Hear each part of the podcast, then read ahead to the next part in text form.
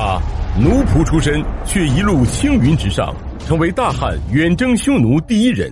曾七战七捷，收复河套地区，揭开汉匈战争反败为胜的序幕，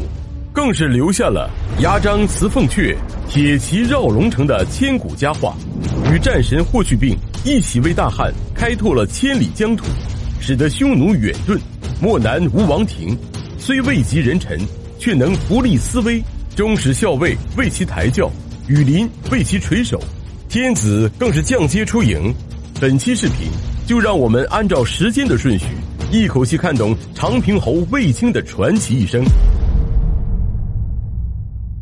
从公元前一百五十四年出生，至公元前一百零六年病逝，大司马卫青终年四十九岁。卫青的一生可以说是跌宕起伏，充满了传奇色彩。人们只知道他是大汉王朝的大司马、最高军事指挥官，但却不知他曾身为人奴之子，受尽人间屈辱。卫青用自己的行动，完美的诠释了什么叫做王侯将相宁有种乎。要想弄明白卫青的成名之路，故事我们还得从头说起。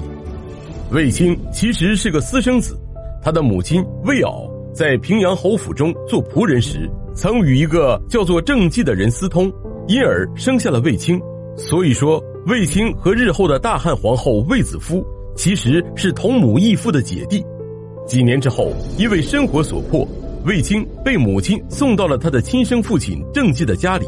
可父亲却整日让年幼的卫青出去放羊。郑家的其他孩子也因为卫青出身卑微，没有把他当做兄弟看待，本以为能在父亲的庇护下过上好日子。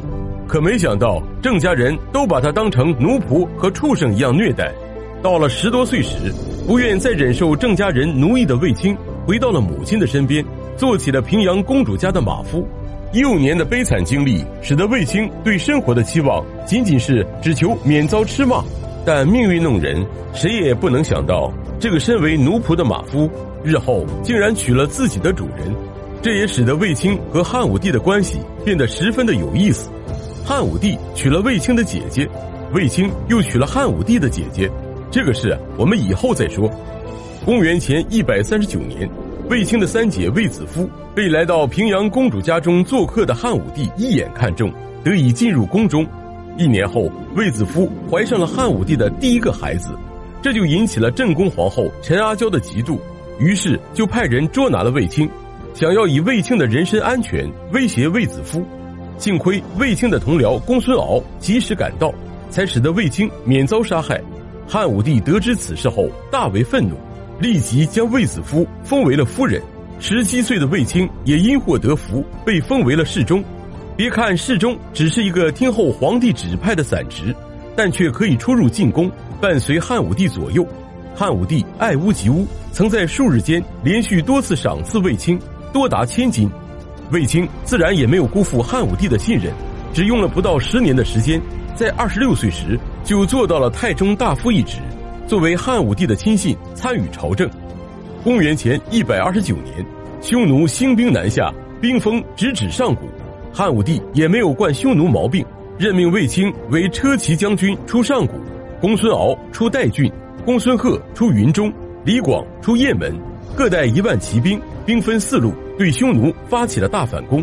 结果刚一兑现，公孙敖就瞬间被打崩，李广更是被匈奴活捉，公孙贺连打都没敢打就无功而返，只有卫青一路火力全开，面对战斗力强悍的匈奴骑兵，第一次出击匈奴的卫青非但没有选择防守，而是抓住时机直捣匈奴的祭天圣地龙城，俘虏匈奴七百人，为日后大汉王朝的反击打下了信心基础。这也是大汉百余年来对匈奴作战的首次胜利，卫青也因功被封为关内侯。汉武帝自此开启了对匈奴的全线反击。一年后，打得不过瘾的汉武帝又以卫青为车骑将军，率三万骑兵出雁门关，卫青长驱直入，斩杀匈奴数千人，取得了对战匈奴的第二次胜利。公元前一百二十七年，匈奴再次大举入侵，劫掠百姓两千余人。二十八岁的卫青率大军直接进攻匈奴主力盘踞的河套地区，采用迂回侧击的战术，绕到匈奴后方，迅速攻占高阙，切断了驻守在河套地区的匈奴各部同匈奴单于之间的联系。之后，率精骑飞兵南下，一举围歼匈奴数千人，俘获牛羊无数，控制了河套地区。此战，汉军全甲兵而还，卫青也因功被封为长平侯。大汉对在此修筑朔方城，建立防御工事，不但解除了匈奴骑兵对长安的直接威胁，还建立起了进一步反击匈奴的前方基地。三年后，卫青第四次率领三万骑兵进攻匈奴。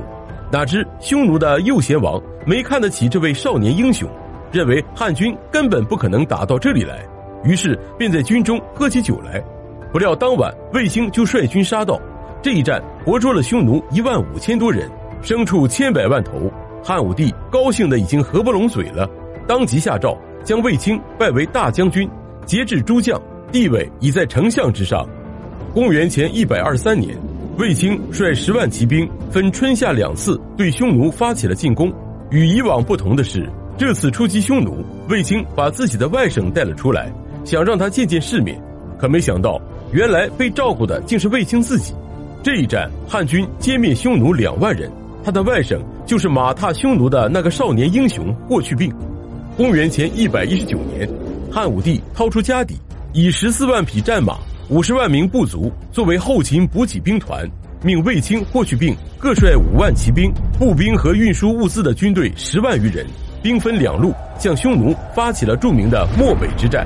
汉军原计划是由霍去病挑选的精兵对阵匈奴单于主力，而卫青则负责对阵左贤王。可没想到匈奴人临时变阵，对调了出塞的线路，卫青大军意外的与匈奴单于主力遭遇。面对强敌，卫青临危不惧，命前将军李广从右翼进行包抄，自己则亲率部队从正面硬接下了匈奴人的猛攻。为了应对匈奴骑兵，卫青命人用五钢车排成环形营垒，将自己的部队包围起来。之后命令工兵对阵外的匈奴人进行射击，一时间打得敌人不知所措。恰巧太阳将落之时，刮起了大风，一时间沙石遮蔽天日，能见度极低。卫青抓准时机，派出两路骑兵从侧翼包围了匈奴，直接打得匈奴单于弃军而逃。可等仗打完了，李广才因为迷路而迟迟赶到。霍去病这一路则直接长驱直入两千多里，一举击溃了匈奴左贤王的主力，封狼居胥，登临瀚海。自此，匈奴远遁，而漠南无王庭。可此战也使得大汉元气大伤，倾尽国库余额和赋税收入。都不足以供给战士的费用，汉武帝只好设置武功爵来筹集军费。战后，卫青被封为大司马大将军，取代太尉之职，与霍去病共同管理军政事务。四年后，平阳公主的老公畏罪自杀，汉武帝为了亲上加亲，就让四十岁的卫青娶了自己的姐姐。公元前一百零六年，四十九岁的卫青病逝，汉武帝为了纪念他的彪炳战功。在茂陵的东北方修建了一座阴山形状的墓冢，其冢像庐山。唐朝和宋朝时期所追封的古代名将卫青均名列其中。